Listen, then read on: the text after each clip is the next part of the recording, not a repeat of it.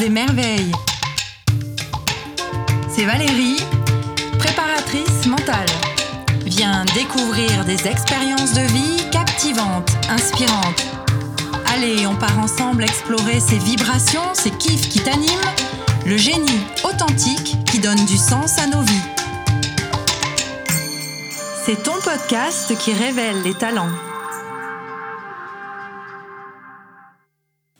Bonjour Armel. Eh bien, bonjour Valérie. Alors Armel, tu es la recommandation de Marion avec sa, sa recette santé. C'était Jamaï. Voilà, tout à fait. Marion, c'est ma belle-sœur depuis euh, maintenant euh, euh, le mois de juillet, officiellement, on va dire, parce qu'ils se sont mariés cet été.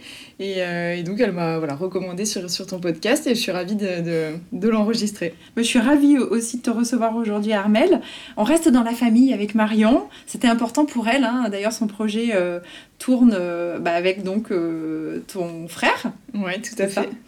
Et Armel, bah, on se connaît pas. Hein. Et alors, bah, pour le coup, on se connaît pas, c'est donc euh, Marion qui, qui nous a présenté, mais voilà, c'est la première fois qu'on se rencontre. Exactement, et alors aujourd'hui, on est dans ton cabinet. Tout à fait, on est à Péchadoire dans mon cabinet. Euh, voilà, je suis ostéopathe. Mhm. Et je pratique ce métier euh, maintenant depuis une dizaine d'années. D'accord. Et euh, tu viens de t'installer ou ça fait quelque temps que tu es installé? Donc c'est à Péchadoire, hein, Alors, à Péchadoire, tout à fait. En fait, j'ai ouvert ce, ce, cabinet en 2013 et j'ai déménagé dans les nouveaux locaux là, qui sont à 200 mètres de l'ancien euh, depuis 1er euh, janvier 2020. Mmh. Voilà, donc c'est pour ça que c'est tout neuf. on est bien content du rendu.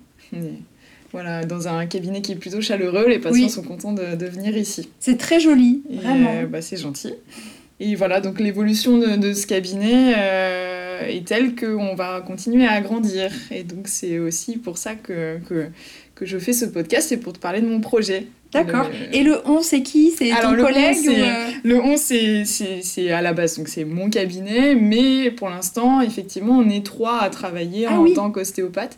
Donc il y a Jérémy et Emeline qui sont euh, voilà, mes deux collaborateurs. Et euh, j'ai aussi euh, une sophrologue qui est Sandrine qui vient travailler un petit peu avec nous. Ah, mais ça va être quelque chose de, très complet. Alors, c'est quoi ce projet? Donc, le, but, c'est de, de, créer un cabinet pluridisciplinaire. Donc, euh, aujourd'hui, le patient doit courir à droite à gauche pour avoir accès à tel ou tel professionnel de soins. Et, et, nous, on aimerait beaucoup que, que tout se passe ici. voilà, donc on aimerait faire venir euh, à la fois des professionnels euh, médicaux euh, classiques, on va dire, hein, donc type médecin généraliste, sage-femme, et aussi des professionnels du soin parce que euh, on a plusieurs façons de soigner les gens et, et le soin c'est quelque chose qu'il faut démocratiser et qu'il faut rendre visible donc mm. on, on, voudrait faire venir des professionnels qui sont pas forcément visibles jusque mm. des thérapeutes tu as une idée du style ou du champ on va dire de d'action de, de, ces thérapeutes? Alors oui parce que moi j'aimerais beaucoup en fait explorer un petit peu le champ de l'énergétique donc euh, l'énergétique, ça passe peut-être par la, réflexologie plantaire, euh, par la pratique du shiatsu, par euh, après aussi la, la, médecine chinoise. Voilà, ça c'est des, des, thérapeutes qui sont à mon avis très complémentaires avec l'ostéopathie et qui, et qui pourront aider nos patients. Il y a l'acupuncteur aussi Oui, aussi, hein, mm. voilà, tout à fait. Alors en médecine chinoise, normalement, ils pratiquent à la fois l'acupuncture, euh, la pharmacopée, le, ah massage, mm. mais ça peut être aussi euh, quelqu'un qui pratique mm. uniquement ça. Et différents styles de massage aussi Pourquoi euh, pas hein, Le massage qui a pour but de soigner, ça, ça existe et et notamment par exemple un massage ayurvédique ou euh, ah oui. voilà, mm. qui, qui, a vraiment pour but de redonner de l'énergie, ça, ça pourrait être intéressant aussi dans le cabinet. Et aussi des personnes plus sur euh, le coaching ou le champ du mental. Euh, ouais. Oui, bien sûr, parce qu'en fait en, ostéopathie on, on, parle de trois pôles, le pôle en fait physique pur, la mécanique, le pôle émotionnel et le pôle chimique.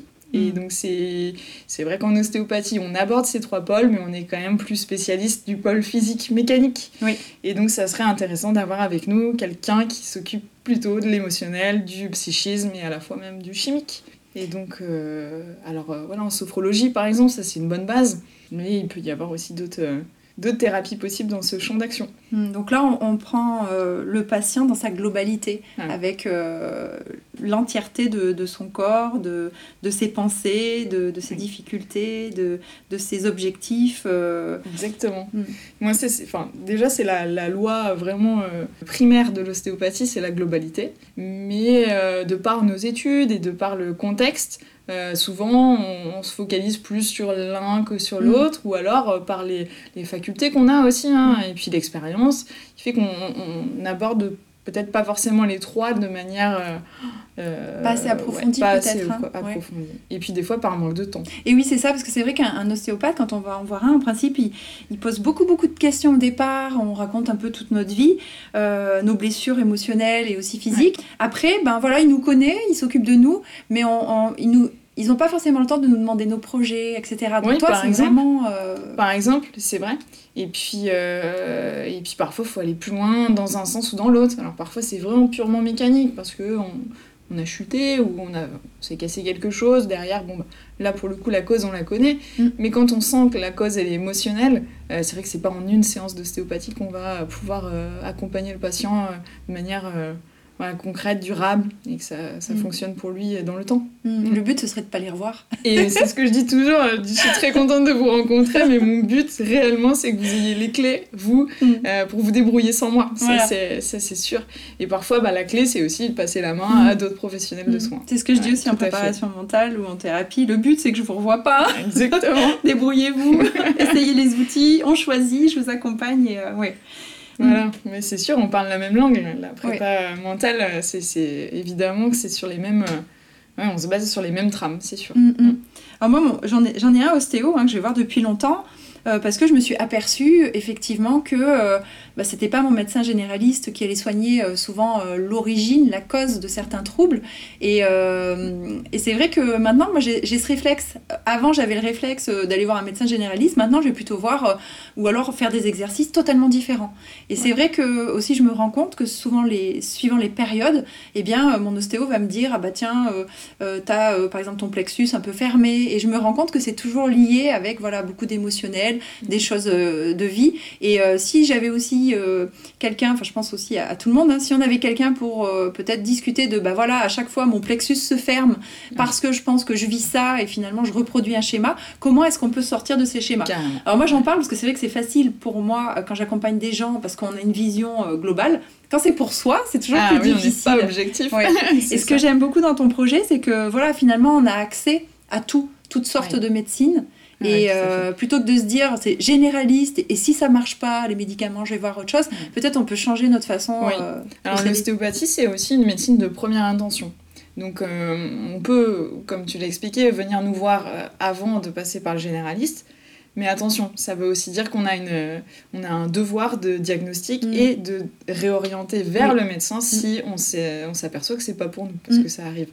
Mais euh, c'est dans un sens une chance, parce qu'on peut euh, du coup avoir des patients qui sont là au bon moment, voilà, qui n'arrivent pas euh, après avoir vu 46 spécialistes, voilà, alors que bon, bah, la cause elle est parfois toute simple. Donc ça c'est intéressant. En prépa mentale, thérapie, c'est pareil. Si on voit qu'il y a un problème psychiatrique ou psychologique, on les envoie vers d'autres professionnels. Mais justement, comme tu disais, c'est compliqué. Il faut donner les, les euh, numéros de téléphone, les adresses. Alors que toi, en fait, tu veux tout mutualiser. Tu veux que tout le monde puisse avoir euh, un soin euh, global sur place. C'est ça, et puis qu'on puisse communiquer pour le patient, c'est sûr, communiquer entre thérapeutes pour le patient parce que euh, euh, de pouvoir expliquer par exemple à la sophrologue qu'aujourd'hui ben, j'ai fait euh, une séance où j'ai travaillé le diaphragme, ça peut peut-être être intéressant de continuer sur la sophro derrière, et ben je trouve que c'est peut-être plus judicieux de faire dans ce sens plutôt que d'avoir vu la sophrologue qui va me dire bah ça arrivait pas à lâcher il y a des mm. choses qui qui se mettaient pas en place mais alors que effectivement on se rend compte après coup que le diaphragme était bloqué donc c'était peut-être mm. mieux dans ce sens voilà donc finalement on s'inscrit un peu dans un parcours santé où euh, tout le monde est au courant en fait de de, pourquoi pas. de ce qui se passe ça pourrait être super parce qu'on parle du secret médical mais à force de vouloir que tout soit secret finalement on peut pas partager euh, les informations forcément on va cloisonner le côté médical pur qui mm. là est tenu au secret mm. euh, et là on, va pas déroger avec ça mm. mais le côté euh, thérapie de soins là c'est pas tout à fait la même chose on s'engage moralement avec le patient et on s'engage à lui offrir la meilleure possibilité. Donc ça veut aussi dire peut-être partager de l'information mm. avec le thérapeute. Mais il suffira en accord avec lui. Ouais, bien sûr. Ça. Bien sûr. Voilà. Mais c'est vrai que nous, le but, euh, que ce soit mes collègues euh, et moi, c'est vraiment de mettre le patient au centre. Voilà. Mmh. Surtout et de le remettre au centre. Voilà, et peut-être de lui dire, bah, va, va, faire un peu de sophro, va faire un peu, euh, je sais pas moi, de... Bah, un massage shiatsu, ou des choses énergétiques voilà, parce qu'on commence par l'énergétique pour revenir au physique ou au mécanique. C'est génial parce que il euh, y aura pas vraiment d'ordre. Et non, il n'y en a pas. Euh, voilà, ça, sera ça, dépendra du patient. C'est pour ça qu'il faut soit au centre. Voilà. Parce que comme tu disais, parfois ça peut servir à rien d'avoir fait un truc enfin un soin pardon et que en fait il fallait euh, avoir fait un autre soin avant euh, pour que ça débloque. Alors voilà, c'est rarement établi cette hiérarchie là et le, le, fait que tout le monde soit au même endroit, bah, peut-être que moi je vais recevoir un patient qui sera euh, d'abord aller voir et ben je sais pas une diététicienne par exemple pour avoir un besoin pour changer un peu son mode d'alimentation. Puis elle, en creusant, elle va se rendre compte que bah, finalement, il y a des petites choses au niveau viscéral qui peuvent euh, gêner. Et hop, moi, je vais, peut-être pouvoir aider le patient. Et voilà. Donc c'est dans tous les sens. Ça va fonctionner dans tous les sens. Et ça, c'est vraiment... Euh, ouais, un chouette projet, je pense. Et tu en es où alors de ce projet et, tu aimerais euh, voilà, avoir vraiment tous ces acteurs euh, du soin autour de toi à partir de quand? Alors, donc, euh, moi, j'en suis à la, au côté administratif pur. Voilà, on est dans la vente, là, la signature de la vente mm. du bâtiment, enfin, du local qui se trouve juste à côté de mon cabinet actuel. Et on est dans la, la prospection de ces nouveaux thérapeutes. Mm. Voilà. Et en, en pratique, euh, les travaux devraient commencer début 2022 et on espère euh, pouvoir euh, être ben, opérationnel au mois de juillet. D'accord. Voilà. C'est pour bientôt? C'est pour bientôt. Oui, c'est déjà un projet qui a commencé dans ma tête il y a un petit moment et qui commence réellement à se concrétiser là. Hmm. Et alors justement, si on revient sur l'origine de ce projet, comment est-ce que déjà tu as eu cette idée de devenir ostéopathe et, et, comment tu en es arrivé à avoir ton cabinet et te dire, allez, ce projet, je le réalise vraiment? Alors moi, je, je dis toujours que j'ai beaucoup de chance parce que je me suis jamais posé la question de mon orientation. Hmm. Moi, j'ai toujours su que je voulais soigner. Déjà, voilà, ça c'est je sais pas comment, mais c'était une évidence. Pourtant, j'ai très peu de, soignants ou, euh, de, thérapeutes autour de moi, mais c'était comme ça. Et puis, euh, au collège, stage de troisième, stage découverte, euh, je l'ai fait avec une kiné. Et bah, j'ai adoré. J'ai adoré le fait de voir des patients différents, des enfants, des adultes, des personnes âgées. Et voilà, la journée, elle a été une révélation parce que tout bah, tout correspondait à ce que j'avais envie de faire. Ça bougeait, euh, mhm. c'était à la fois du relationnel et à la fois on se sentait utile. Donc ça déjà, c'est ça m'a marqué.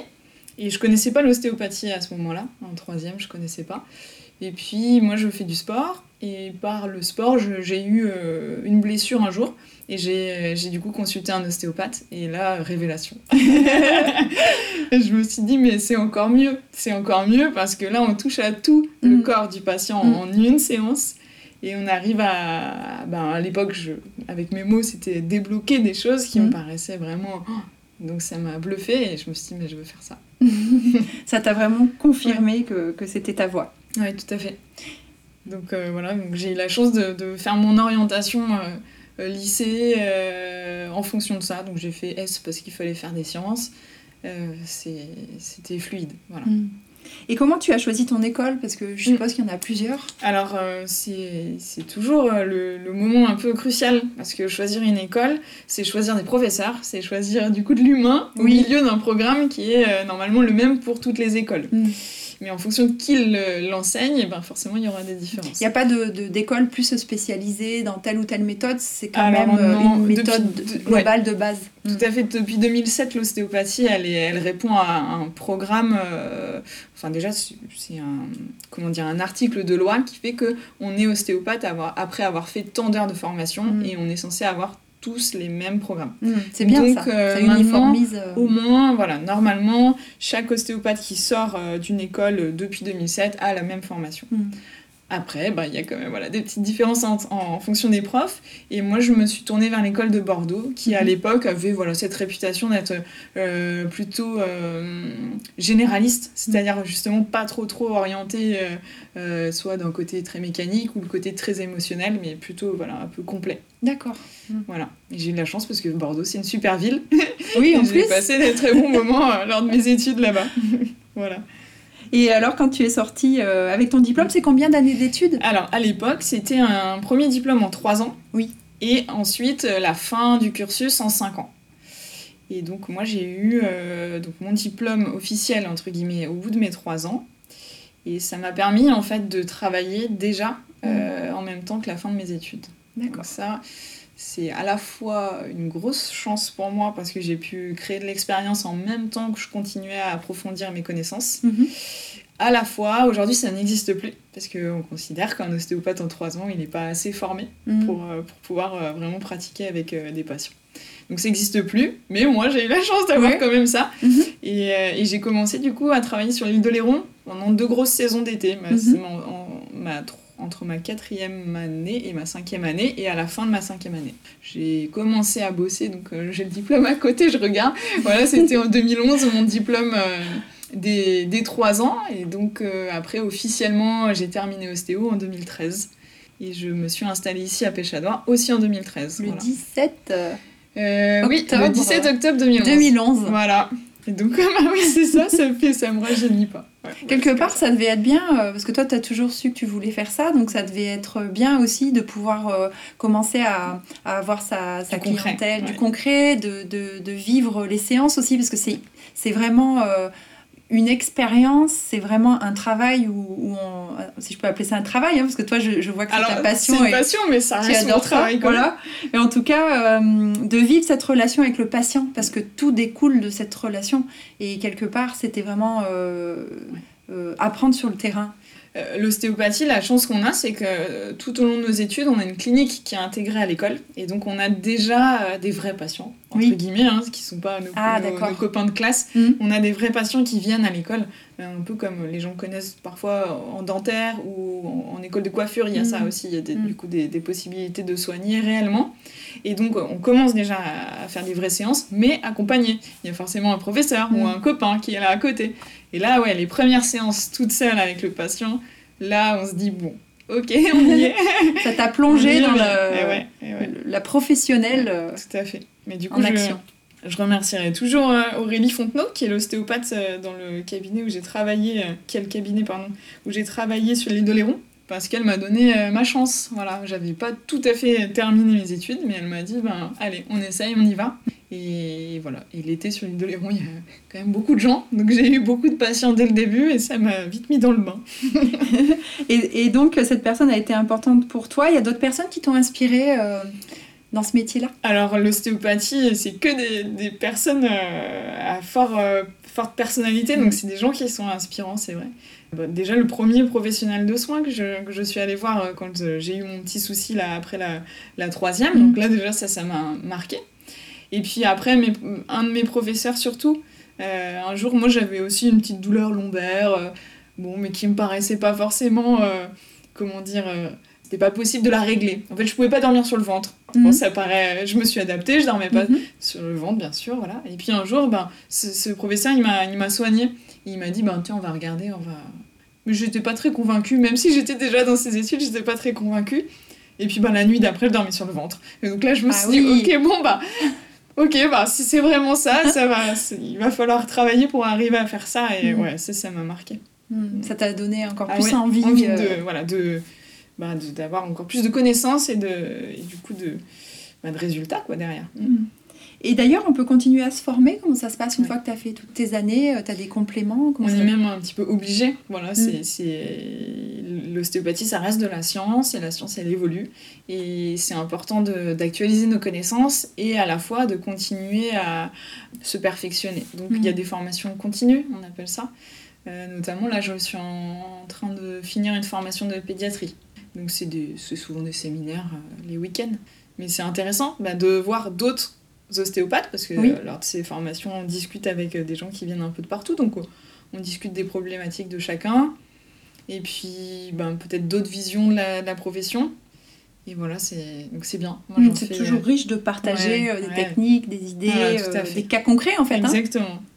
Et est-ce que tu as eu des, des temps forts dans, dans ton parcours euh, euh, La première fois que tu as eu tel patient ou... Ah bah, il y en a toujours des anecdotes. Alors, en ostéopathie, on parle de, des perles de l'ostéopathie Ah. parce que des perles de patients, surtout, Oui. c'est ça, nous, qui, qui nous marque. Alors, bon, c'est le côté rigolo de l'histoire, bien sûr, Mm. c'est gentil, mais on, on a parfois des, des paroles, euh, euh, des patients qui se trompent. Au lieu de dire une sciatique, et ben, eh ben, ils ont une chiatique. Bon, C'est d'accord, ok, c'est mignon, on va rigoler. C'est nouveau Voilà, euh. c'est des petites, c'est des petites choses comme ça, euh, voilà, qui, qui nous font rire par moment et Mm. on se dit bon, on a la chance d'avoir un métier aussi où on peut du coup rigoler avec le patient. Non, non, c'est, j'ai pas forcément de, de, de points plus marquants que ça. À Mm. part euh, chaque euh, chaque consultation est différente et il y a toujours un petit truc, oui. Et justement, euh, peut-être que tu as eu des moments où euh, tu as retrouvé un peu ce que toi tu as vécu quand tu étais en troisième, là, que tu, tu, tu as compris l'intérêt de l'ostéopathie. Est-ce que toi tu es heureuse aussi de le faire pour tes Ouais. patients quand ils vont mieux, quand euh, ils découvrent cette nouvelle médecine et que vraiment ils se disent Je pensais que c'était foutu et, et- et grâce à Ah toi, euh, voilà, j'ai trouvé des solutions. Alors ça, on adore. Par contre, je me place pas vraiment dans ce... euh, comment dire ça reste le patient qui sait, c'est le patient qui a sa douleur, et Mm. c'est lui qui réussit finalement par son Ah. cheminement à euh, bah, venir dans ce cabinet, Mm. et, euh, et aussi c'est lui qui va, mine de rien, travailler sur sa douleur. Voilà, c'est quand même un... On appelle ça un couple patient-praticien. Mm. Donc, euh, non, je m'attribuerai pas les lauriers euh, quand quelqu'un me dit bah, c'est génial grâce à vous. Je dis non, mais souvent C'est tous les deux. tous les deux. Mm. Voilà. Et oui, parce important. faut savoir se relâcher, il faut Ouais. savoir aussi peut-être changer des habitudes, euh, des postures. euh, Exactement, mm. moi je responsabilise beaucoup les patients et c'est vrai que c'est du coup euh, grâce à eux, voilà, Mm. si- s'il y a une réussite, c'est... Ce ne sont pas tous les, tous les praticiens qui, qui, euh, réagissent de cette façon et je pense que c'est important de laisser euh, de l'autonomie, euh, de rendre les gens voilà, responsables de, de ce qui leur arrive et Ouais. plutôt que de dire ah bah ça m'a rien fait, là du coup c'est plus possible vu que c'est à deux qu'on Ouais. construit cette guérison. Et oui, parce que euh, moi j'estime que si le patient déjà n'a pas forcément compris son, son problème, Mm. il va pas pouvoir euh, ben, le mentaliser et agir dessus. Et à la fois, si on lui donne pas la capacité de le modifier, lui, euh, enfin de modifier sa façon de faire ou d'améliorer certaines choses, et ben il va pas. C'est très compliqué de, de se dire, bah, quelqu'un a agi sur moi et je vais aller mieux. Bon, il y a des gens qui se laissent aller, qui peuvent se dire ok, bah, pourquoi pas, mais il y a beaucoup de gens pour qui ça paraît pas possible. Donc euh, autant les, de- les faire devenir acteurs de ça, et quand ils sentent qu'ils bah, d'eux-mêmes ils font le boulot, généralement on a tout gagné. ça, peut, ça peut être à la fois pendant la séance de savoir euh, être relâché pour que tu puisses agir, et ça peut être après, donc pour euh, Après. faire les, les, les, modifi- les transformations euh, qui sont nécessaires. Moi j'ai j'ai créé un petit guide. J'ai Ah bon créé le, le guide d'Armel pour un dos mobile. Ah, et bien. donc c'est un petit guide que je leur donne très souvent à la fin de la séance où euh, je, je, je réexplique un peu les postures ou les, les parties du corps qu'on a travaillé ensemble et je leur donne des petits exercices. Et souvent, bon, ils sont contents de repartir avec leur guide. Alors je dis pas que tout le monde va s'en servir, mais au moins ils sentent que s'ils veulent aller plus loin, ils peuvent continuer avec ça. Bah, ça, ça amène du sens dans le soin, c'est-à-dire qu'on va comprendre euh, ce qui s'est passé, euh, et comme tu le disais, ça responsabilise. Oui, tout à fait. Et ça permet peut-être de faire attention euh, à certaines choses. Voilà. Comment se passe une séance avec toi alors Armel Est-ce que tu peux nous expliquer? Parce que oui. le petit guide, euh, c'est rare, hein ouais, a- bah, alors moi c'est bon, déjà on prend rendez-vous en ligne si on Mhm. veut voilà, C'est pratique. sur Doctolib, on peut le dire voilà c'est pratique moi ça m'enlève du temps de secrétariat j'ai pas à répondre au téléphone Mhm. pendant que je suis avec le patient ça c'est important alors après ben elle démarre euh, cette consultation par ce qu'on appelle l'anamnèse donc Mhm. c'est le, le petit interrogatoire entre guillemets où on va essayer d'écouter le patient Mhm. et ça je voilà, j'insiste sur ce mot écouter parce Mm. que c'est le patient qui sait. Il sait pourquoi il est là, il sait comment est sa douleur et donc c'est hyper important de, de lui faire confiance sur ses dires et on, voilà, on va le laisser expliquer. Alors bien sûr, on l'aiguille un peu hein, pour savoir Mm. au mieux, enfin connaître au mieux l'origine. Et puis euh, une fois qu'on a fait le tour de tout ça, qu'on connaît un peu l'histoire du patient, on va passer par une phase de, de test. Donc moi je, je fais souvent un petit peu marcher les gens, je regarde debout, je regarde leur façon de, de, se pencher en avant, de se, voilà, de se, de se mobiliser globalement euh, debout. Ensuite, pareil, assis, allongé. Et puis une fois cette phase de test terminée, ben là je prends le temps d'expliquer aux patients justement ce que j'ai retrouvé, Mm. ce, que, ce qui est ma vision de leur, euh, de leur euh, schéma de Mhm. fonctionnement. Ça reste ma vision. Je leur dis toujours, c'est aujourd'hui, j'ai l'impression que c'est comme ça que ça marche. Et ensuite, on décide ensemble de- du soin. Donc je leur explique qu'on va peut-être commencer par là, faire ça. Vous allez peut-être devoir aller, euh, vous, bah, derrière, faire une séance euh, voilà, de, de coaching ou faire d'autres choses. Et puis voilà, euh, on chemine ensemble. Et à la fin, on reteste. Et puis je demande toujours au patient si, bah, si ça va, s'il a du coup bien compris ce qui, ce qui se passait. Et si ça, la séance a répondu à ses attentes. Donc tu passes par le physique Mm. pour que ça fasse écho pour lui sur l'émotionnel par rapport à des, des expériences qu'il est en train de vivre, des situations, et pour le chimique aussi. Comment ça Ouais. se passe pour le chimique Le, le chimique en ostéopathie, c'est le foie. En fait, on Mhm. travaille euh, quand même euh, le viscéral. Tous les euh, organes, ouais. Tous les organes. Mm. Mais le, voilà, Le le, foie chimique, est- c'est le, le foie. C'est vrai que c'est un, un organe important. Et donc, euh, le chimique, c'est aussi notre façon de s'alimenter. Mhm. Ça passe par là, ça passe par les médicaments qu'on est amené à prendre, ça passe par euh, voilà, tout, tout ce qui est en gros euh, un facteur extérieur et qu'on rajoute à notre corps. Et donc là, on va essayer de, de comprendre un peu s'il y a un impact ou pas, hein, sur le- notre, soit sur notre douleur ou soit sur notre euh, façon d'être. Et Armel, est-ce que tu veux ajouter quelque chose sur ta profession? Alors sur, sur mon métier, peut-être ce qu'on n'a pas dit, moi ce que j'affectionne beaucoup euh, en ce moment, c'est ces deux choses. C'est le, le travail avec le sportif. Mhm. Euh, en fait, je, je fais des analyses de foulée Mhm. pour aller euh, un petit peu plus loin sur euh, la connaissance de soit de la blessure du coureur à pied, soit de savoir pourquoi il Mhm. n'arrive pas à performer. Alors, la, Ça, la c'est- blessure sportive, tu vois, en préparation mentale, c'était mon thème de mémoire. Ah ouais, et ok. c'était un thème, c'est en 2007, qui n'était pas du tout, euh, euh, on va dire, euh, choisi, euh, et même euh, qui faisait pas partie des thèmes, parce que souvent les sportifs blessés, on les laissait comme ça, dans la nature. Eh ouais. Et euh, pourtant, c'est vraiment important de, de prendre en charge aussi les, les sportifs. Maintenant, il y a des centres hein, euh, qui existent. Et donc, ça me fait plaisir que tu parles de ça, parce que, effectivement, les sportifs vont normalement voir un ostéo. Euh, et Ouais. c'est important de- d'en parler. Et, et du coup, ben, le sportif, c'est aussi une personne dans sa globalité. Et donc, on va le prendre en charge, bien sûr, par rapport à son sport, mais aussi euh, ben, globalement euh, avec le viscéral, le crânien. Et, et on en a parlé ensemble. C'est vrai que chez les sportifs, notamment, je, je, je travaille beaucoup avec eux sur le nerf vague. Très Voilà. intéressant et c'est un très vaste sujet. Voilà, parce que le, le nerf vague, c'est c'est quelque chose, c'est un chef d'orchestre de notre organisme. Donc, il va gérer à la fois euh, notre faculté à être dans l'action, donc à nous, nous stimuler, à nous mettre prêts prêt à agir. Et à la fois, c'est lui qui nous dit quand on est plutôt euh, dans une phase où on devrait se calmer, se détendre et, et plutôt être. euh, Du coup, il est en, en lien avec le système nerveux sympathique, parasympathique, c'est ça? Exactement, le système nerveux sympathique, c'est celui qui nous met dans l'action. Et le parasympathique, c'est celui qui est là pour nous calmer. Par exemple, la digestion, c'est en parasympathique. Quand on dit « Oh, on va marcher après euh, avoir mangé », finalement... Alors, c'est un peu les euh, deux, parce ouais. que un transit qui s'accélère, Ah c'est oui. du sympathique. Hmm, Et à la fois, euh, ben, l'inverse, c'est du parasympathique. Donc, Mm. c'est géré par les deux. D'accord, Et donc il y a aussi des fonctions qui sont gérées par les deux en même Tout temps. à fait. Donc c'est pas soit l'un, soit l'autre. Non, et c'est pas non plus que l'un ou que l'autre, parce Ah. qu'on a deux nerfs vagues. On a un nerf vague droit, un nerf vague gauche, et donc, euh, voilà, il y en a parfois quand on un qui peut dysfonctionner. Le nerf vague, eh bien aujourd'hui on apprend que non, il y a deux nerfs vagues. Exactement. Le- voilà, il y a deux nerfs vagues, le droit et le gauche. Mm. Et donc en ostéopathie, on travaille à la fois son trajet mécanique, donc de la base du crâne euh, ju- jusqu'au diaphragme, et à la fois euh, on travaille sur son rôle, donc qui va être, euh, donc, comme on vient de le dire, chef d'orchestre de notre façon d'être, et à la fois il va gérer un petit peu notre côté inflammatoire, l'inflammation et l'intestin, notre, notre microbiote.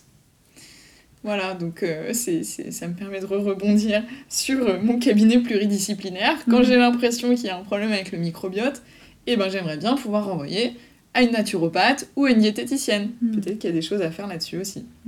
Finalement ce nerf vague il est essentiel et il va te donner plein plein plein d'informations sur la personne. Carrément, c'est ça. C'est sa carte mémoire ou C'est un peu sa carte mémoire et c'est euh, oui, c'est son fusible quoi. hein. Voilà, si le jour où lui il lâche ce nerf vague, un malaise vagal, tout le monde connaît, hop, on tombe. Hmm. Voilà, on Et oui. à la fois.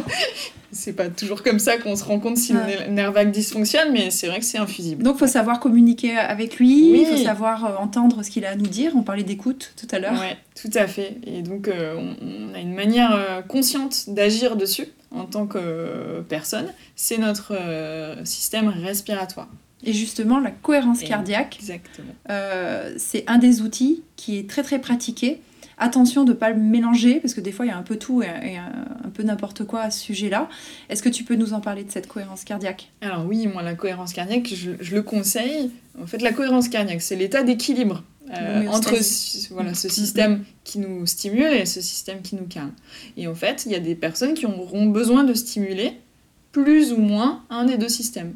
Donc la cohérence cardiaque, soit on va la travailler au neutre, donc là, on appelle ça du 5-5. Oui. Donc on va inspirer pendant 5 secondes, souffler pendant 5 secondes, et le, pendant 5 minutes à peu près. Et là, le but, c'est de nous mettre au neutre. Soit, euh, par exemple, un sportif qui va se mettre euh, euh, à faire de la cohérence cardiaque le matin d'une épreuve, par exemple, on va lui demander de se booster. Mm. Donc lui, on va stimuler son système sympathique, et donc mm-hmm. on va lui demander d'inspirer plus longtemps qu'il va souffler. Ça serait une respiration dynamisante. Exactement. Voilà, et à l'inverse, quelqu'un qui n'arrive pas à se détendre, qui n'arrive pas à se calmer, il faudrait booster ce côté parasympathique, et donc on va souvent le faire souffler plus longtemps hmm. qu'on va inspirer. Pour avoir les poumons euh, plutôt vides. Ouais, exactement. Hmm. Donc euh, ça, euh, chers auditeurs et auditrices, il va falloir le tester pour que vous vous rendiez compte vraiment des effets en neutre ou en dynamisant ou en apaisant pour vous rendre compte des effets. C'est pas le jour J, hein, tu es d'accord avec moi Non, tout à fait. C'est un entraînement. Ouais. Là-dessus, la science a vraiment fait des études et, on sait que c'est à, peu près à partir de trois semaines de pratique qu'on va ressentir un effet sur, sur vraiment le corps. Hmm. Euh, et toi, tu conseilles de pratiquer combien de fois par jour? Alors, idéalement, c'est trois fois. Mm. Après, moi, je demande souvent aux patients que ça soit pas un stress de devoir faire sa cohérence cardiaque. Mm. Donc, c'est plutôt euh, euh, déjà de le faire une Exactement. fois, de temps en temps, c'est déjà super. Et puis, s'il se rend compte que c'est vraiment un bénéfice, généralement de lui-même, il va le faire un peu plus. Et en plus, ça a des effets pendant 5 euh, minutes. Je crois que ça a des effets pendant 3 heures. Ouais, tout à fait. Hein. C'est pour ça qu'on le, préconise de le faire le matin, le midi et le soir. Comme ça, on a en gros toute notre euh, plage horaire de la journée qui va être euh, sous le coup de cette cohérence cardiaque. Donc, on est capable de prendre des médicaments 3 fois par jour. Donc, on peut pratiquer sa cohérence cardiaque 3 fois par jour. Ouais, carrément. Ça serait une, belle, une belle avancée. Et si tu nous listais quelques bienfaits, parce qu'il y en a énormément les bienfaits de la cohérence cardiaque Et eh ben notamment donc sur l'effet stress, hein, ça c'est en gros la problématique de beaucoup, donc ça c'est très très relaxant. Après sur la, la prise de poids. Euh, ensuite, ça peut être euh, sur du coup l'endormissement, le sommeil, le sommeil, la hein. qualité, mm. carrément. Et puis après, globalement sur notre forme, donc euh, ça va être sur notre nos, nos, muscles, sur notre squelette en lui-même. Pour la récupération des sportifs aussi. Sur l'humeur Sur l'humeur, bien sûr. Et oui. Et euh, est-ce que. Euh, il me semble que la cohérence cardiaque, ça peut avoir des effets aussi euh, sur le système immunitaire pour le renforcer, vu que tout va mieux. Est-ce que le nerf vague, il participe à ça? Oui, il participe, notamment par, par le lien qu'il a avec le, microbiote. Mmh. Donc, les gens le savent maintenant, l'intestin c'est considéré comme le deuxième cerveau parce qu'il y a beaucoup de neurones vraiment dans l'intestin. Et donc c'est notre nerf vague qui va euh, bah, en gros euh, faire le chef d'orchestre là pour cette euh, régulation du microbiote. Et aussi peut-être sur le, le, vieillissement des cellules de la peau, vu que ça a un effet sur tout. Ouais, c'est un régulateur de l'ensemble, donc à la fois effectivement sur le, le, collagène et toute notre fonction régénératrice. Donc la cohérence cardiaque, finalement, on peut le voir un peu comme le thermostat. Soit on a chaud, soit on a froid, donc euh, on règle la bonne température en fonction de ce qu'on a à faire. Tout à fait, et comme pour tout, les excès sont jamais bons, donc soit dans un sens, soit dans l'autre, euh, c'est rarement euh, une bonne solution. Et le thermostat, il est relié au nerf vague qui lui gère. Exactement. Que d'enseignements Merci Armel. Hein. Bah de rien, petite, petite parenthèse scientifique. Voilà, physiopathologique. Physiopathologique. C'était un petit cours, j'espère que vous avez pris des notes, sinon vous pouvez le réécouter. Et alors, d'après toi, quelle force est-ce que euh, tu as développé dans tout ton parcours et, justement pour avoir cette idée de projet, de projet cette ouverture euh, vers une, prise en charge globale de la personne euh, dans bah, le soin? Alors, on en a déjà un petit peu parlé, c'est l'écoute. La première chose, vraiment J'estime que si un praticien n'est pas à l'écoute du patient, il loupe, il loupe tout en fait. Mm. Je trouve au début, au début de notre pratique, au début de, de notre, euh, euh, de nos études, ben, c'est pas forcément là-dessus qu'on se focalise parce qu'on est beaucoup dans le technique, Et oui. dans, euh, dans savoir quoi dire, soit savoir quoi faire. Et on en oublie souvent une part d'écoute. Alors que si on sait écouter, ben, généralement, on- derrière, on gagne du temps parce Mm. qu'on sait où aller. Et c'est un apprentissage, l'écoute. Ah ouais, c'est ouais, quelque chose pense. qui est très difficile et euh, qui demande beaucoup d'attention et d'énergie aussi. Ouais. Ouais, tout à fait. Après, il y a, une deux- deuxième force, on va dire, c'est, ben, de la confiance. C'est de la confiance à la fois en mon métier, parce que euh, il faut voilà, avoir confiance euh, en fait que l'ostéopathie puisse réellement aider ce patient. Et ça, c'est de par ben, mon bagage, donc mon école. hein, donc je pense que je suis très bien formée, et ça, c'est une chance. L'expérience, donc euh, ben, le nombre de patients que j'ai vus, euh, au bout d'un moment, on se dit, bon, bah ok, l'expérience peut nous donner cette confiance. Et puis après, bah, forcément, le résultat, quand on voit que Mhm. les patients sont contents, qu'ils reviennent pas nous voir, voilà. Mhm. Quand on sait qu'ils sont pas revenus nous voir parce que ils, ils vont mieux, hein. ça c'est c'est mieux d'avoir des nouvelles dans ce sens. Mm. Et puis euh, voilà, donc ça c'est, je trouve important d'avoir la confiance en son métier et en soi, voilà, pour pouvoir Créer euh, ce lien. euh, Ouais, Mm. ça c'est important. Et puis peut-être la, la dernière force que j'ai développée, on va dire, au, au fur et à mesure, c'est, c'est, de ne pas avoir peur de se lancer.